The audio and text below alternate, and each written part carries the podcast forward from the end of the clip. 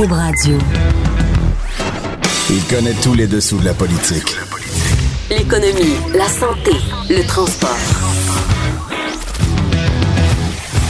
Chef du bureau d'enquête de l'Assemblée nationale. Antoine Robitaille.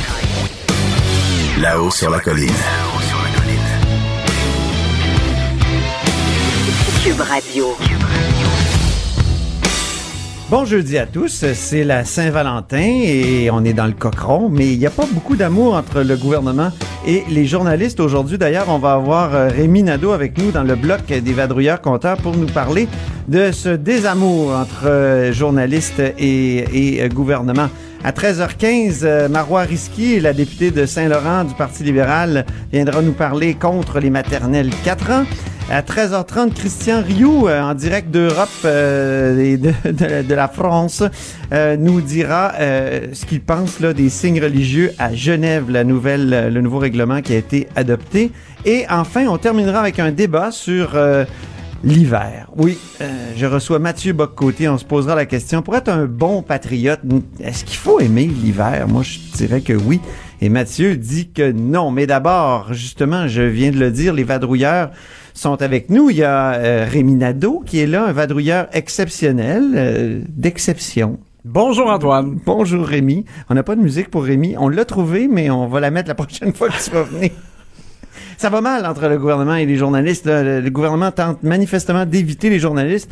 Tu étais dans les, couloirs où euh, il y, avait pas mal de monde dans le couloir ce matin qui était frustré. Oui, exactement, parce que euh, ce qu'il faut dire aux gens, c'est que le, seul véritable accès qu'on a aux députés, nous comme journalistes, c'est l'entrée du caucus des députés, donc avant les périodes de questions qui se tiennent à l'Assemblée nationale lorsqu'il y a les travaux parlementaires.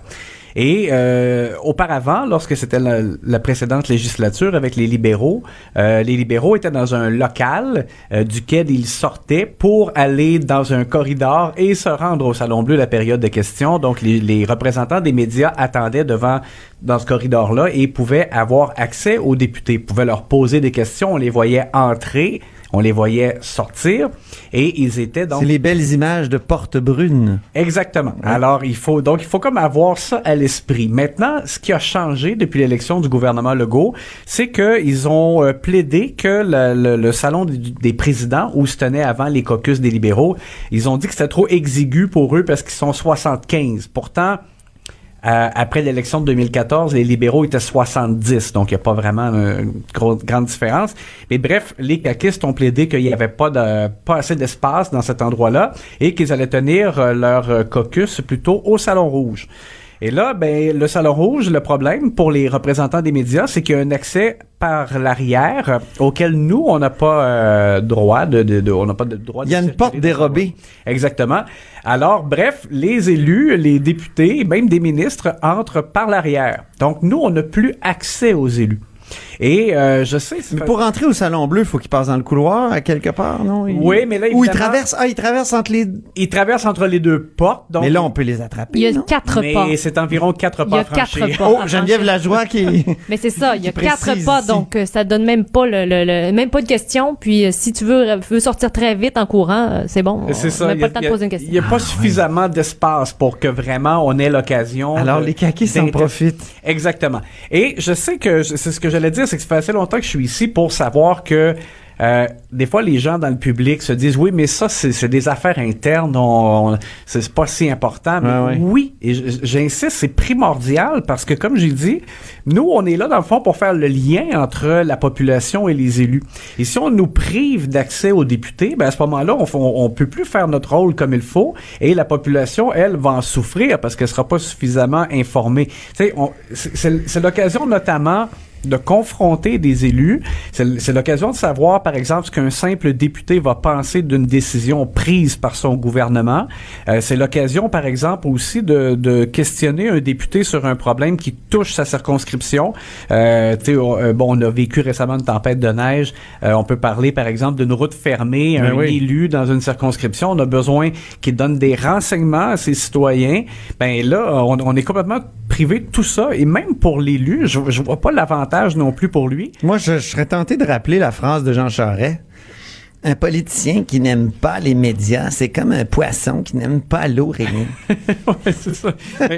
Parce que l'élu, c'est le- pour, pour lui, par exemple, le député, je trouve que c'est la même chose. Si euh, il n'y a pas de contact avec euh, les médias, ben il n'y a pas de contact vraiment avec sa population non plus tout le temps qu'il est ici. Là. Ben oui. Alors, euh, il n'y a pas d'avantage. Moi, je trouve que c'est à leur détriment. On se souvient de Pauline Marois en 2014 qui avait refusé de prendre des questions euh, euh, des médias au lancement de la campagne, puis euh, ça avait mal tourné pour elle. Exact. Et puis, le gouvernement Legault avait dit que lui, il allait être transparent beaucoup plus que le gouvernement Couillard. Ben, la transparence, ça se, ça, se décline dans, différents éléments. Tu as l'accès des documents, mais tu as aussi l'accès aux élus. Ça en fait partie. Et là, euh, il y a véritablement un problème.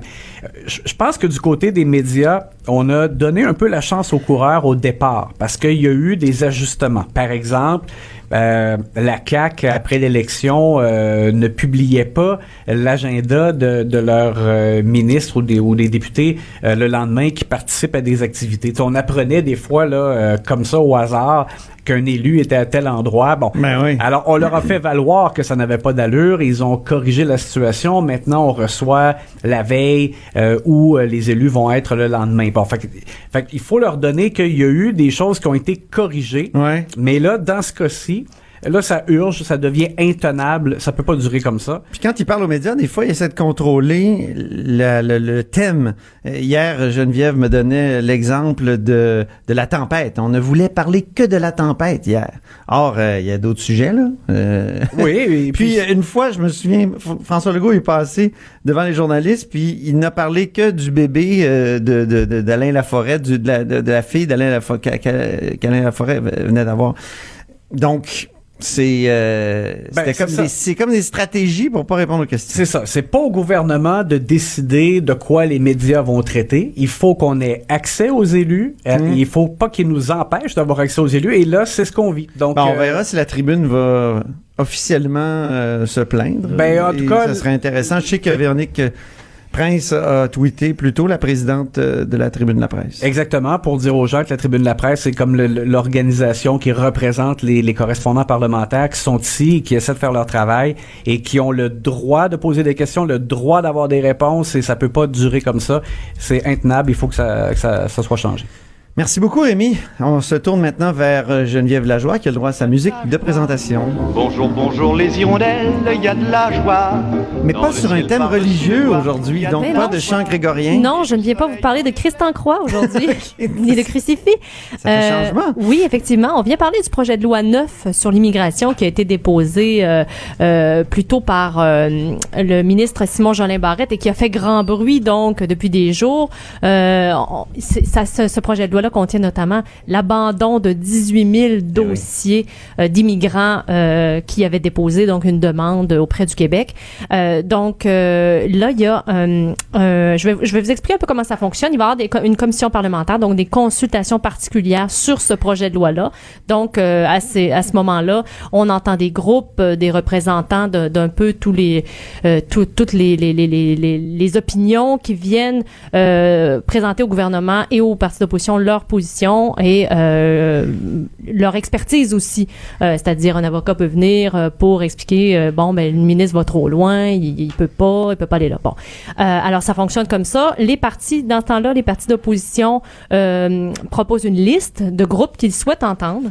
Et dans ce cas-ci, donc, dans la liste des groupes proposés par le Parti québécois, il y avait l'avocat Stéphane Anfield, qui est un avocat spécialisé en droit de l'immigration.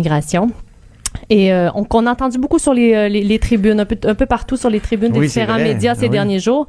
Euh, donc, et lui était donc dans la liste et il s'est vu refuser euh, donc une participation à la commission parlementaire aux consultations qui s'en viennent sur le projet de loi 9 sur l'immigration. Et lui dénonce avec vigoureusement là, cette décision du gouvernement caquiste. Et, et je vais le citer.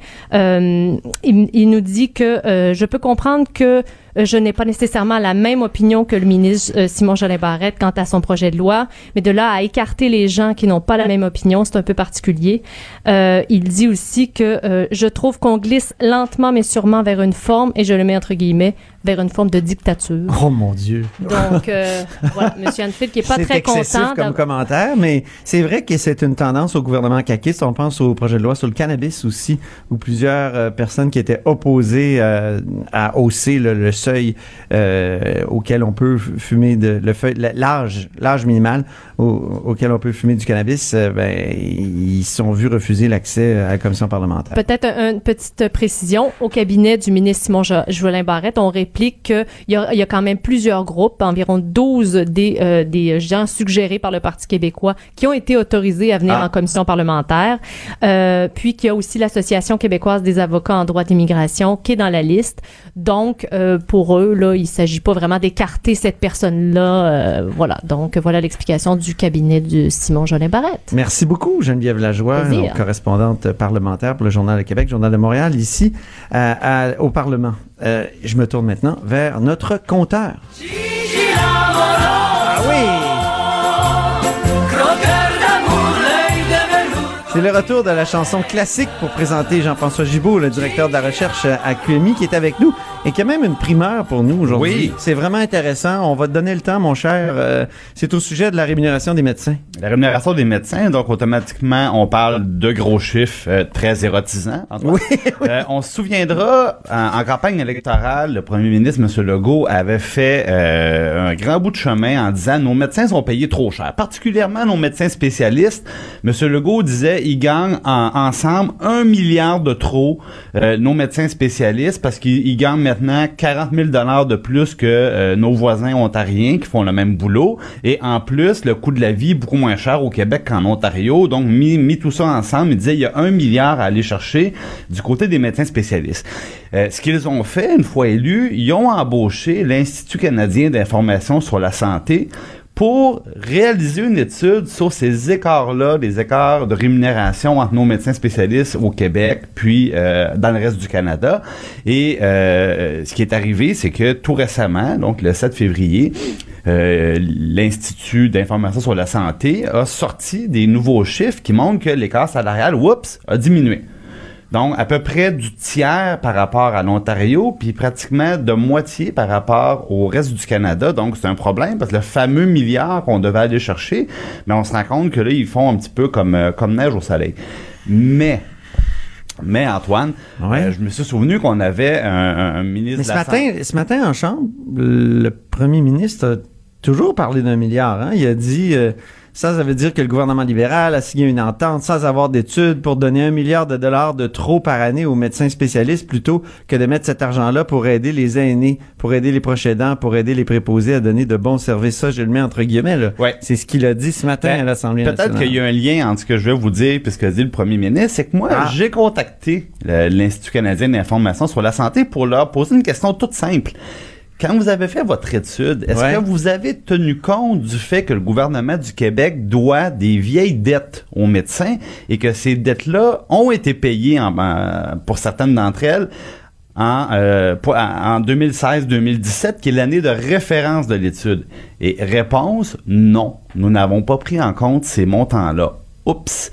On parle ici... Oui, mais si c'est des vieilles, des vieux montants, c'est des vieux montants qui datent d'une vieille entente. De quelle entente déjà? Ben, en fait, c'était l'entente qui avait été signée entre euh, Gaétan Barrette et Yves Bolduc à l'époque. Donc, M. Couillard était pas très loin. OK. Et euh, cette entente-là, dans le fond, ce qui est arrivé, c'est que l'augmentation de salaire des médecins était tellement importante que le gouvernement du Québec n'arrivait pas à se sortir de son problème de déficit.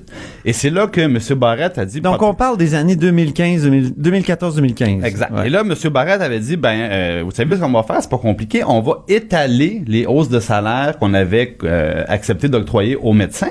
Et ce que ça fait, c'est que euh, deux ans plus tard, ben, les médecins, on leur devait un chèque de 360 millions relatif à cette entente-là que Gaétan Barrette avait signé avec les médecins pour étaler leur hausse de salaire. Juste pour dire, c'est 360 millions, il y a 11 000 et quelques médecins spécialistes au Québec.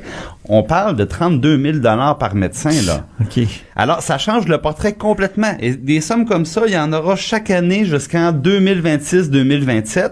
Et euh, bon, je demande, je, je, retourne du côté de l'Institut canadien d'information pour la santé, puis je dis, mais là, là, vous faites des études là qui vont servir au gouvernement à négocier.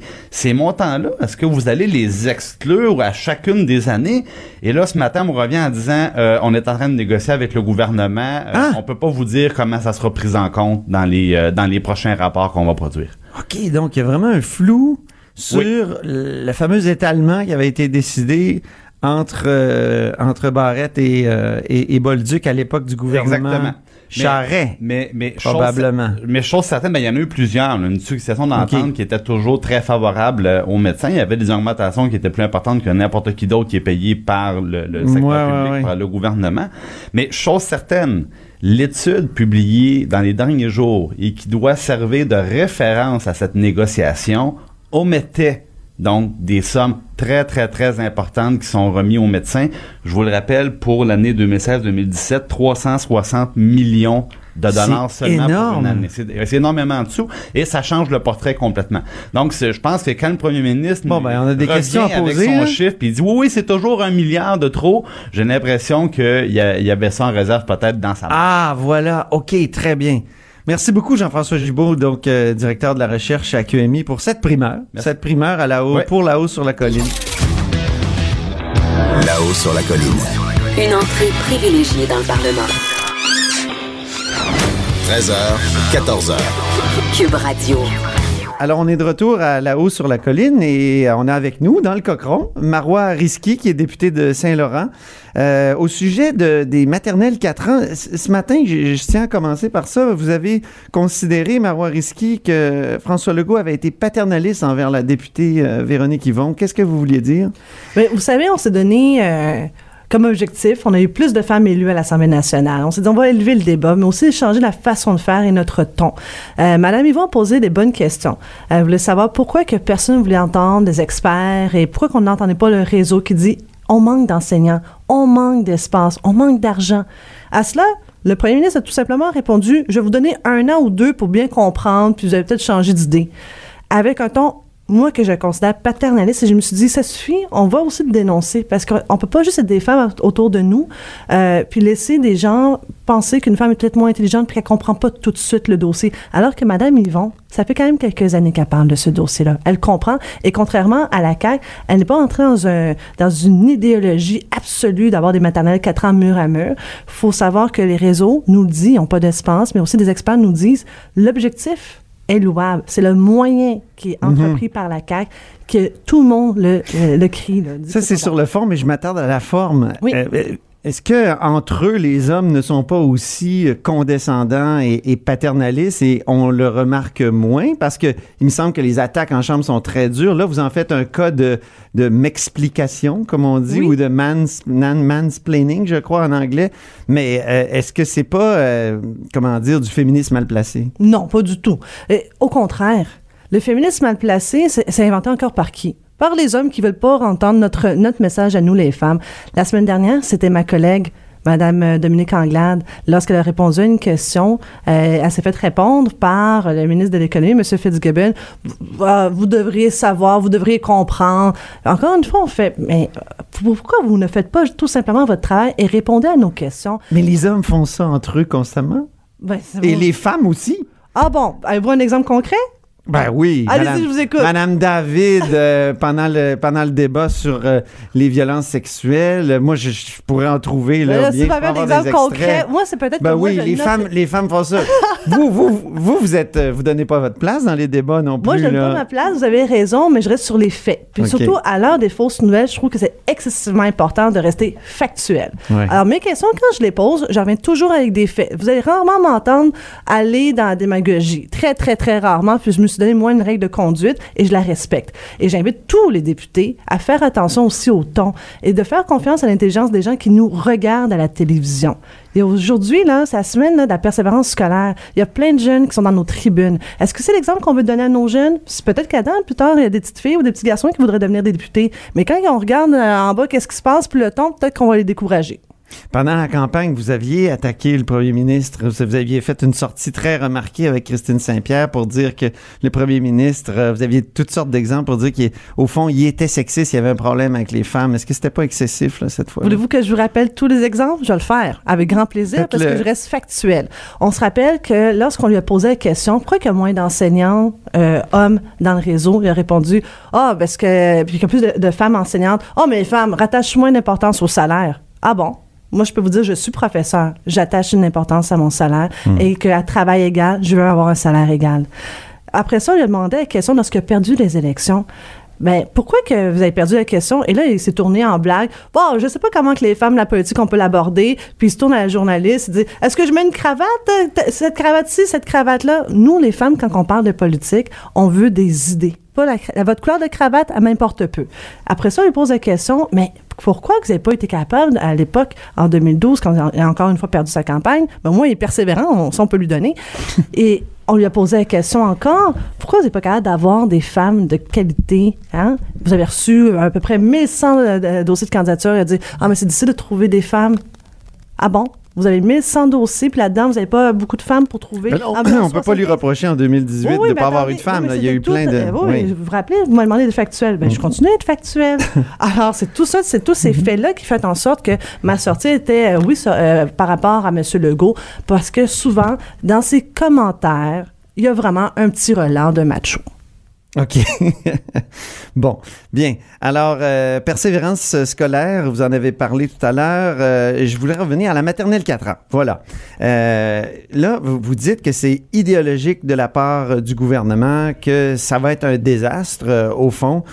Pourquoi c'est si mauvais que ça que de hausser euh, de, de, de, de, de 4 à. de, de, de, baisser, en fait, de, de 5 à, à 4 ans? J'ai lu le projet de loi là, dans le. Ah, dans- ben, je suis très contente que vous Oui. ayez le projet de loi. Si Oui. on va au préambule, paragraphe Oui, 2, allez-y. on va mettre les On projets de entend loi les feuilles, c'est bon, c'est très. Oui. maternelle 4 ans, on se rappelle, c'est quoi la promesse? Mur à mur partout au Québec. Et le premier ministre a dit, en, durant la campagne électorale, qu'il était prêt à, à démissionner s'il n'est pas capable de livrer son message. Aujourd'hui, le, ministre de, de l'Éducation, pardon, il a déposé un projet de loi qui a seulement comme objectif de sauver le siège du premier ministre. C'est inscrit au deuxième paragraphe sans égard au milieu économique où ils vivent. On peut Oui. ajouter à cela sans égard aux experts, sans égard au réseau scolaire, sans égard aux parents, sans égard aux enfants. Parce que, en ce moment, partout au Québec, il y a une pénurie d'enseignants, il manque des espaces. Mais au-delà de cela, ça, ça me dérange pas. Je sais qu'avec euh, les 4 milliards de dollars qu'on a en surplus, on est capable d'injecter de l'argent si on arrête euh, de, d'enlever le 900 millions pour la baisse scolaire. Mais le véritable problème, c'est le suivant. L'objectif, c'est vraiment de trouver et de déceler des enfants qui peuvent avoir des troubles d'apprentissage. Et ça, tout le monde à l'Assemblée nationale partage cet objectif. Notre problème, c'est que de 0 à 4 ans, on fait quoi? Si on fait juste se concentrer sur les maternelles 4 ans. C'est bien beau d'avoir des classes, mais si elles sont vides parce qu'il n'y a pas nécessairement des inscrits, on répond pas aux Mais besoins. ça peut pas se faire dans les, dans les CPE, Ça les garderies? fait- ça se fait déjà dans les Ouais, CPE. c'est ça, ça se fait. Oui, ça se fait, mais justement, pourquoi qu'on va pas renforcer nos services en complémentarité? Pourquoi on va faire compétition au CPE? Et d'autre part, sans égard au milieu économique, je reviens à cela. Lorsque les réseaux des pré-maternelles 4 ans en milieu défavorisé ont été déployés à la Oui. fin des années 90, moi-même, venant de l'Est de Montréal, d'un milieu défavorisé, avec une mère qui ne parlait pas vraiment français, j'étais, par exemple, une un enfant ciblé par ce projet-là et j'ai pu bénéficier des maternelles 4 ans. Alors, j'ai- ça Vous êtes allé vous-même dans oui, une maternelle? pré-maternelle 4 ans. Pré-maternelle Oui, 4 c'est comme ça qu'on ans, a OK. fait. Ah, et ça, c'était à, à- Mais vous, c'est parce que vous étiez surdoué ou quoi? Ah non, je ne sais pas, mais peut-être que ça va te donner un coup de main. mais pour revenir à cela, c'est que ça vise en milieu défavorisé. Ouais. On est pour le projet, mais ça sert absolument à rien de bousculer un réseau, d'enlever par exemple des projets qui sont déjà inscrits au PQI, par exemple pour ajouter une cinquième année ou euh, une, une bibliothèque, parce que c'est bien beau, ça prend aussi d'autres espaces. Mais là-dedans, milieu défavorisé, c'est comme ça qu'on doit d'abord identifier nos besoins. Hier, il y a eu un appel important qui a été logé par le ministre à son réseau, au président de commission scolaire et DG. Là-dedans, c'était clair. On a une commande politique. Mettez-moi des maternelles 4 ans n'importe où, faites-moi de l'espace parce qu'on veut cocher le nombre de classes. Pas n'importe où, parce qu'on dit qu'il faut pas, il va falloir que ça soit euh, assez loin des CPE, des, des services de garde, on- pour pas que ça fasse concurrence. En tout cas, c'est le ministre Lacombe qui l'a dit à ma collègue Geneviève Lajoie. C'est pas ça qui est écrit ici. Mhm. Moi, peu importe ce que les gens disent, quand c'est inscrit dans un projet de loi, Qu'est-ce qui a plus force de loi? Le projet de loi ou ce que le ministre Lacombe dit? Moi, je vais faire confiance au projet de loi qui dit n'importe où, n'importe comment. Et le n'importe comment, moi, ça m'inquiète parce qu'on veut avoir des classes pour répondre à des réels besoins, pas des besoins de sauver le siège du premier ministre. Bien. Euh, je voulais parler aussi, évidemment, du stockage de données chez Amazon. On change complètement de sujet et d'univers. Je suis un peu mais, euh, versatile quand même. Ben, vous êtes obligé par vos euh, fonctions. nombreuses fonctions, effectivement. Vous dites la CAQ se dit nationaliste, pourtant on s'apprête à donner nos données privées, à, excusez la redondance, là, donner nos données, mais euh, c'est vrai, sur un plateau d'argent au Google, Amazon de ce monde. Alors, qu'est-ce qu'on pourrait faire autrement? Parce qu'on pourrait économiser beaucoup d'argent, euh, nous dit le gouvernement. Vous savez, à la CAQ, ils ont un cow-boy de la pelleterie. Quand encore Le shérif. Non, moi j'appelle maintenant cow-boy parce que c'est tellement cavalier comment ils proposent leurs affaires. C'est plus un shérif, c'est un cow-boy. Puis un shérif ne donne jamais les clés de la maison aux étrangers. Alors c'est rendu un cow-boy. Le cow-boy de la pelleterie, là, ben, il a encore tiré une fois trop vite. Il- je sais qu'il est plus rapide que son nom, mais il a oublié de réfléchir. Partout dans le monde, les données de- des citoyens, c'est une denrée qu'on fait tellement soin. Quand j'étais petite, ben justement, on nous apprenait notre numéro d'assurance sociale, notre adresse, no- notre carte euh, d'assurance maladie. On fait attention à notre vie privée. On ne partage pas ça aux étrangers. En ce moment, on a vu qu'il y a eu des scandales partout dans le monde. Huawei, l'ingérence russe dans les élections américaines. Comment qu'on fait ça? Avec des données. Donc, on fait très attention à la confidentialité.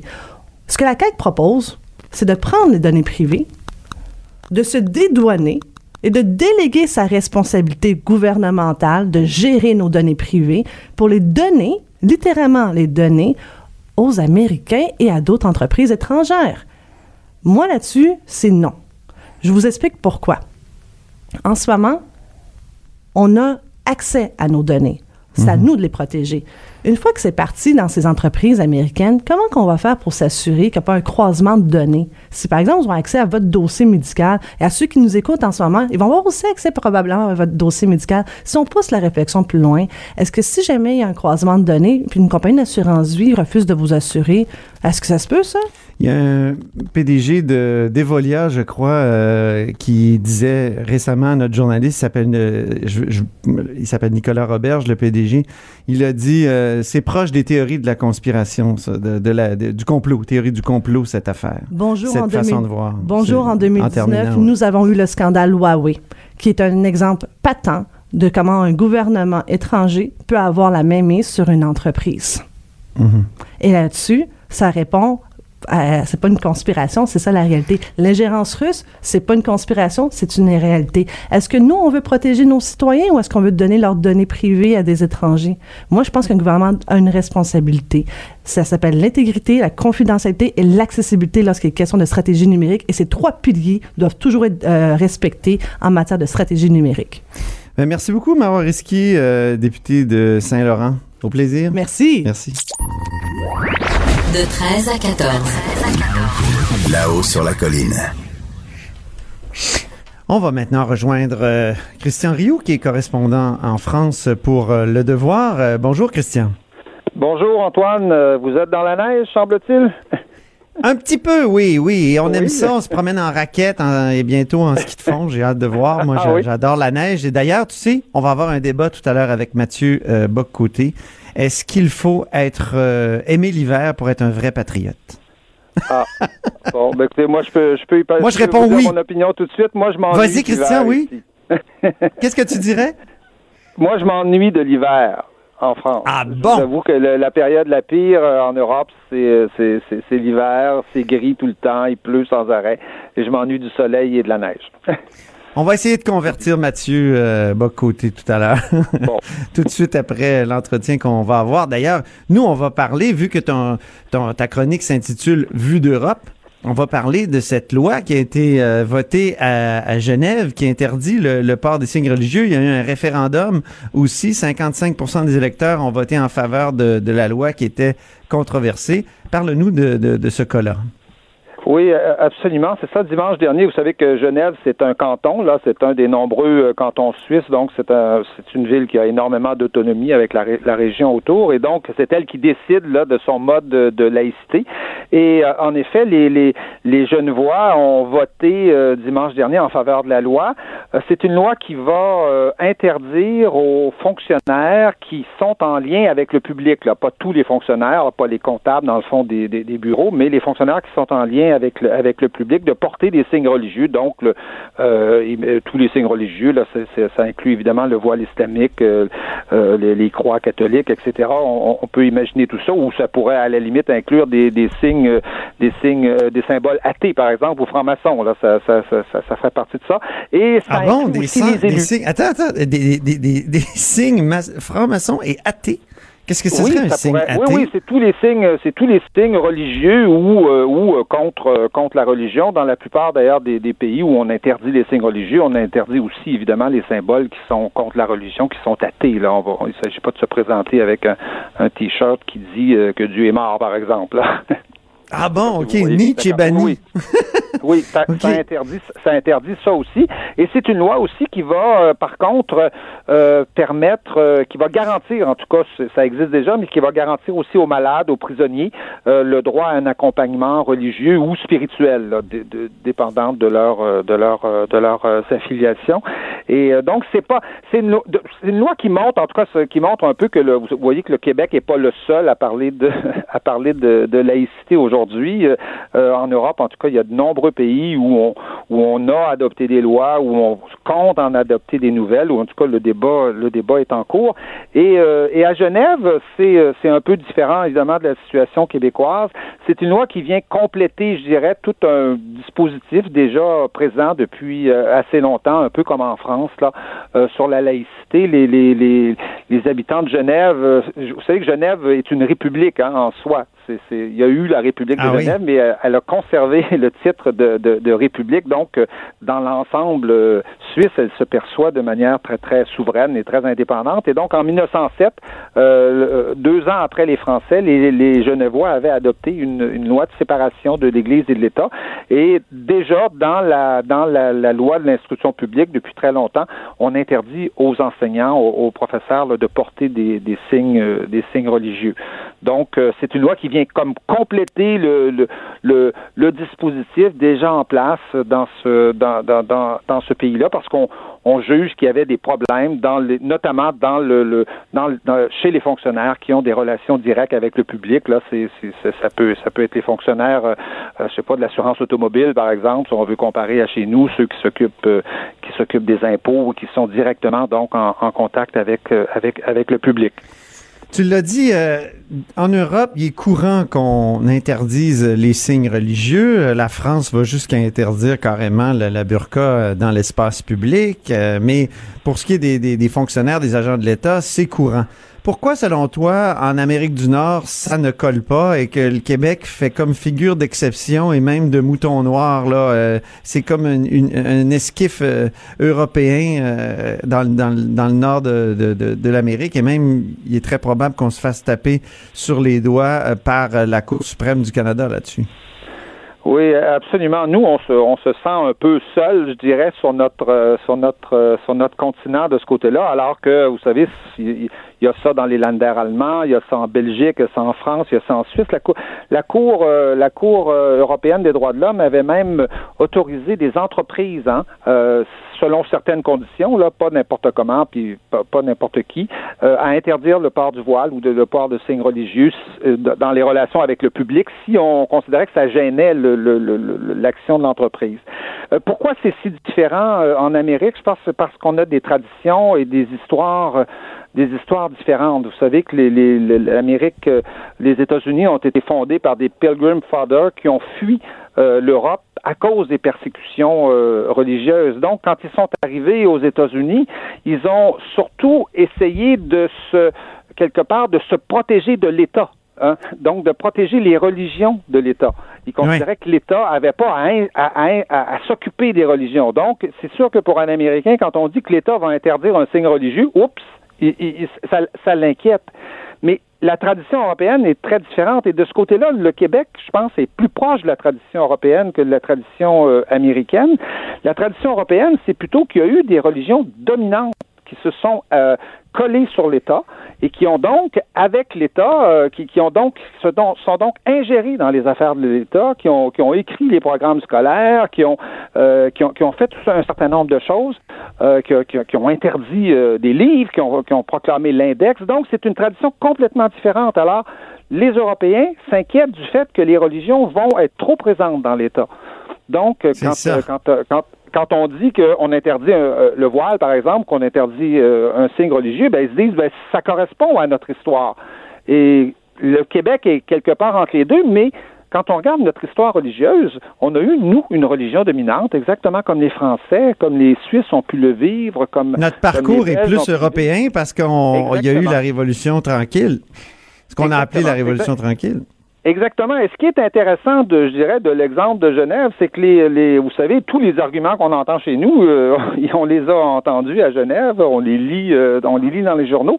Mais les, les gens de Genève ont dit, nous autres, y a, nous autres, on veut se garder de deux choses. On veut se garder d'un anticléricalisme exagéré, qui, qui, qui, voudrait interdire tous les signes religieux dans l'espace public. Ça, ça n'a pas de bon sens. Ça n'a strictement aucun sens. Au contraire, on veut garantir la liberté dans l'espace public. Il y a des talibans de la laïcité. de l'influence hein? américaine.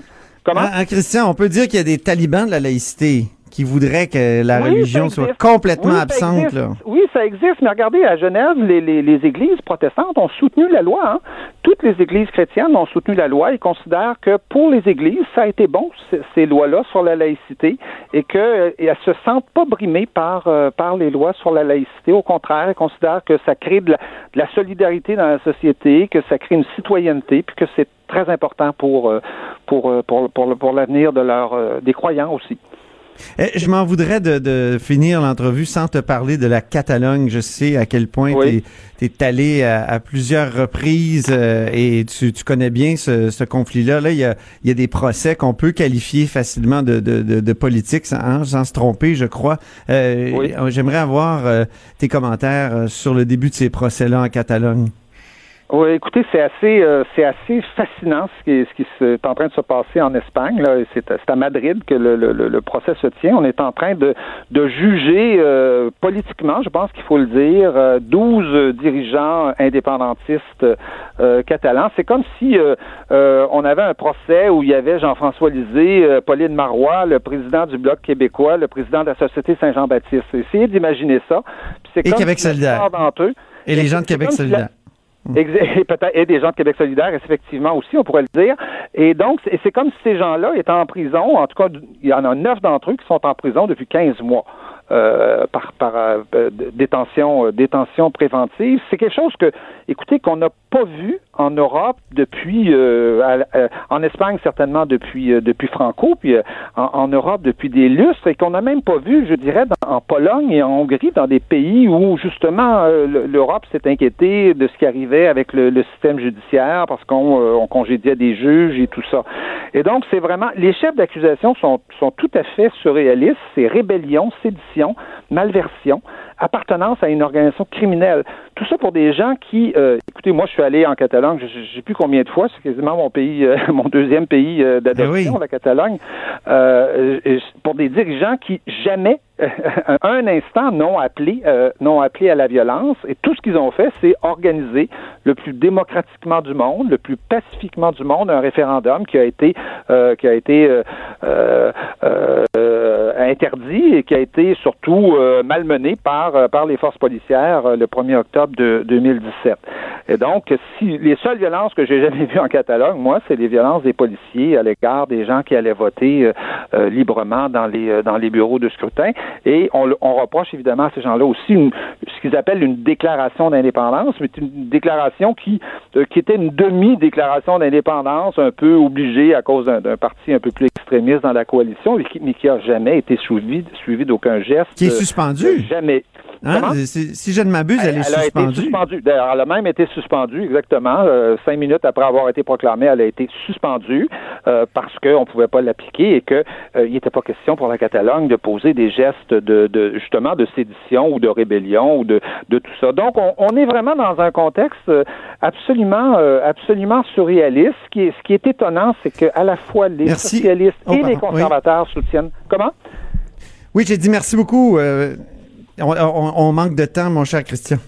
Ah, ben, termine Vous pouvez terminer votre phrase quand même, mon cher Christian. Oui, oui, absolument. Ce qui, ce qui est, ce qu'on attend, c'est peut-être une réaction de l'Union européenne, mais personne ne s'attend à grand chose de ce côté-là. L'Union européenne a l'air plus occupée par la Pologne et par, et par la Hongrie que par l'Espagne, alors que c'est peut-être plus grave ce qui se passe en Espagne. Ah, ça, c'est un, un, très bon point. Merci beaucoup, Christian Rioux, donc euh, en direct de Paris pour euh, sa chronique. Euh, sa chronique Vue d'Europe. Là-haut sur la colline. Ce que les ministres n'ont pas voulu dire, Antoine va vous dire. Cube Radio, de 13 à 14. Vous écoutez Là-haut sur la colline. Pour être un vrai patriote, est-ce qu'on doit aimer l'hiver québécois? C'est la question que je pose à Mathieu Bocoté, sociologue, chroniqueur. Bonjour Mathieu. Bonjour. Moi, je, l'écrivais ce matin dans ma chronique. Euh, je trouve que tu entretiens un, rapport euh, très hostile à l'hiver et ça me surprend de la part d'un patriote. Euh, récemment, tu écrivais, Mathieu, qu'aimes-tu de l'hiver? Qu'un jour il se termine. Donc, c'est vraiment une saison difficile à vivre pour toi. Moi, je crois que là-dessus, les Québécois se divisent en deux armées bien, euh, bien tranchées. Il y a ceux pour qui ce, ce sont les patriotes hivernaux, hein, les nationalistes climatiques, qui s'enthousiasment, qui voient dans la nordicité une, une, part fondamentale de ce que nous sommes et qui plus encore s'enthousiasment à la vue délicieuse de la tempête. Bon, c'est charmant. Et il y a ceux qui, depuis toujours, maudissent cette saison et célèbrent seulement dans l'hiver notre capacité d'y résister. Moi, j'ai l'habitude de dire qu'au Québec, notre seule capacité militaire véritable, c'est véritablement dans les capacités de déneigement. Alors, on mobilise le territoire, on dit 50% du territoire est déneigé, ensuite on voit les gens, c'est la mobilisation, chacun sort avec sa pelle pour pelleter, là c'est ensuite c'est le soutien aux soldats des tranchées, on va pousser la voiture de notre voisin, ensuite il y a les différents types, il y a les amants de l'hiver, il y a les collabos de l'hiver, il y a les résistants de l'hiver, il y a toute une psychologie militaire liée à ça. Donc quoi qu'il en soit, je le dis avec amusement, mais il n'en demeure pas moins que je crois que bien des Québécois ne cessent de se demander mais ont-ils fait au XVIIe siècle pour se dire que c'était une bonne idée de bâtir un pays ici? Oui, exactement. C'est vraiment surprenant qu'il ait fait ça, mais aujourd'hui, quand même, on est capable de s'accommoder de l'hiver assez facilement. Puis en même temps, est-ce que ça fait pas partie de nous? Moi, j'avoue ah faire partie. J'avoue, euh, en fait, j'ai fait partie des deux camps, moi, dont tu parles, des deux armées. Euh, oui, oui. Euh, il y a jadis, je détestais l'hiver. Je chantais avec Dominique Michel, Maudit hiver, Maudit hiver. Mais est-ce que ça fait... Maintenant, j'ai réalisé, j'ai pris conscience que ça fait partie de nous. C'est difficile de concevoir un, un Québécois qui au moins n'apprécie pas quelque chose dans cette saison qui, ben, je pense que c'est Gilles Vigneault ah qui ben, dit. Tout le monde, mon pays, ce n'est pas mon pays, c'est l'hiver mais tout le monde aime les premières neiges de décembre. Tout le monde souhaite qu'il y ait un hiver, un Noël blanc. Tout le monde accepte que le mois de janvier soit euh, euh, un mois, un mois d'hiver. Tout le monde accepte que février soit un mois d'hiver. On accepte moins que le mois de mars le soit et qu'il puisse s'entêter en avril et quelquefois nous faire un clin d'œil en mai. Alors, je crois que notre seuil de tolérance envers cette maudite saison diminue au rythme où elle s'étend. Alors moi, je suis, je suis parfaitement prêt à célébrer l'hiver le 13 janvier, disons. Mais à partir d'un certain moment, je me dis, mais quelle étrange idée d'avoir ici construit un pays. Note bien, au-delà de la boutade, j'ai une admiration infinie pour les générations qui ont construit ce pays dans les conditions les plus improbables. On a quand même construit ici, sur quatre siècles, un pays dans des conditions qui n'étaient pas faites pour accueillir un tel pays.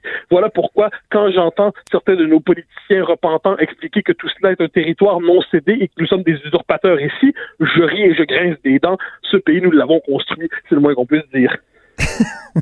Eh, est-ce que tu penses qu'on devrait faire passer un test de pelletage de neige aux nouveaux arrivants? C'est une question qui euh, Moi, j'ai toujours dit que non, la, non, mais ça, moi, je pense autrement. Moi, je toujours dit que le, le véritable test d'intégration au Québec, c'est être capable de chanter avec enthousiasme le 23 décembre, le 23 décembre, avec la part d'enthousiasme nécessaire. Ce serait mon test, mon seul test des valeurs. Pour le reste, non, je ne suis pas un homme cruel, je ne veux imposer à personne le passage de l'appel. Donc, euh, ça fait partie de, de, de, de, comment dire, de ta fibre nationale jusqu'au mois de quoi? De, janvier, fin janvier? Après ça, tu as l'impression que on exagère, c'est ça?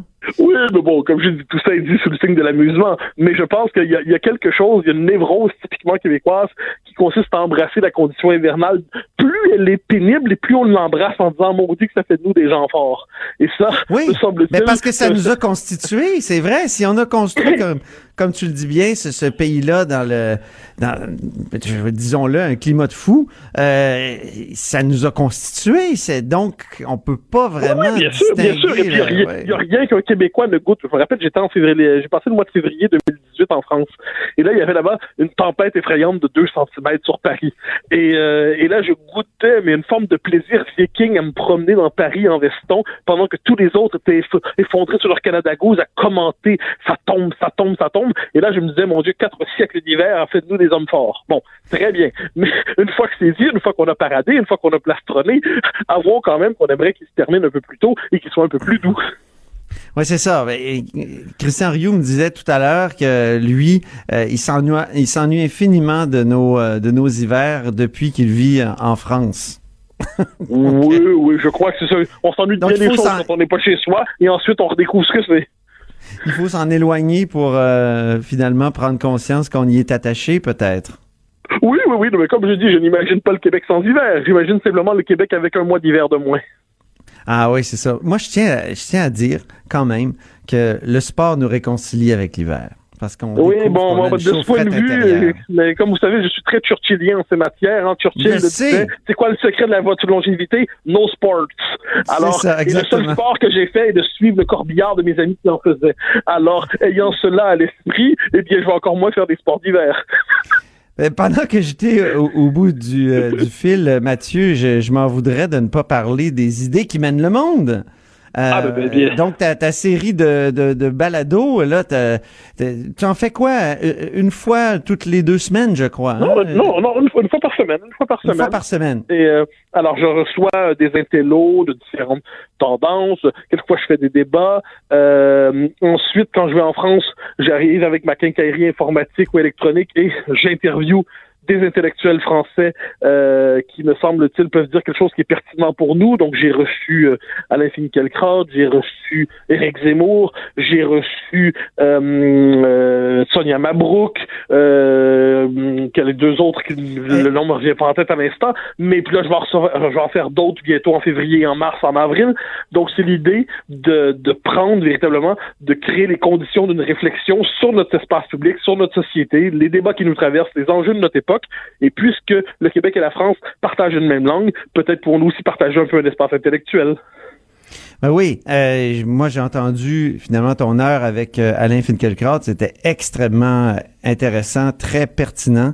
Euh, j'ai beaucoup aimé cette phrase qu'il nous a rappelé là que ou que tu as rappelé, je crois, c'était on ne pense pas par soi-même de soi-même. De soi-même, bien sûr. Quelle phrase extraordinaire, il ben, faut en passer par les œuvres pour par le détour des œuvres, par le détour des événements, par le détour de l'histoire, par le détour de la littérature et de la philosophie, pour apprendre à penser. Et si on croit se contenter de ses propres opinions pour penser sans passer par le détour de la réflexion et des grandes questions qui ont fait la vie de l'esprit, la vie des idées, la vie intellectuelle, eh bien, on se contente de répéter des préjugés particulièrement élaborés. Tu as osé euh, interviewer Éric Zemmour. Euh, évidemment, on l'interviewe pas sans euh, recevoir des tomates parce que c'est comme une personnalité extrêmement clivante pour pour le dire ainsi sur la, place publique. pourquoi c'est si difficile de, lui donner un, micro à cette personne-là? Ben, vous savez, c'est que c'est la Ligue des scandalisés, hein. c'est-à-dire cette collection de mouvements d'individus aussi qui considèrent qu'on ne doit pas répondre aux gens avec qui on est en désaccord, mais on doit les chasser de l'espace public, qui prétendent monopoliser la parole légitime et qui ne tolèrent pas des désaccords de fond dans l'espace public. Or, moi, je crois que les, le propre d'un débat, c'est que des points de vue vraiment différents ça s'entendre.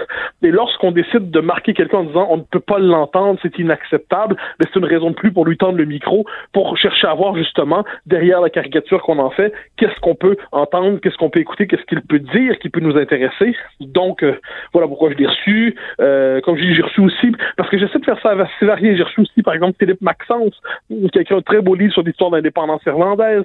Euh, donc j'ai j'essaie véritablement Eugénie Bastier sur la question du féminisme. Donc j'essaie véritablement de donner une diversité de points de vue en donnant peut-être un accent particulier à ceux qu'on entend moins souvent au Québec. Oui. Euh, récemment, tu as, par exemple, euh, reçu Joseph Yvon Thériault qui euh, vient de publier un texte, un livre très important sur le cosmopolitisme, sept leçons sur le cosmopolitisme. je pense que c'est à écouter, n'est-ce pas? Ah ben moi j'ai beaucoup aimé. C'est-à-dire c'est une réflexion. Aujourd'hui, on nous dit le citoyen du monde et l'horizon indépassable de notre temps. Et Joseph Yvon réfléchit ensuite sur les conditions du politique, les conditions de la démocratie, les conditions de l'agir politique. Et il nous dit que finalement ce cosmopolitisme qui se présente sous le signe de l'évidence mérite peut-être quelques points d'interrogation. Alors avec lui pendant une heure, on les a posés. Et il y a Christian Saint-Germain aussi, euh, donc euh, ce pamphlétaire québécois peu connu malheureusement, qui, mais qui est tellement décapant euh, qu'on pourrait dire que c'est c'est un peu comme Éric Zemmour, c'est délicat de lui tendre un micro, Christian Saint-Germain, surtout ben, lorsqu'il parle. Euh, ben, oui. Je dirais que Christian Saint-Germain est un, est un, est un intellectuel, ce philosophe, c'est un pamphlétaire tout à la fois.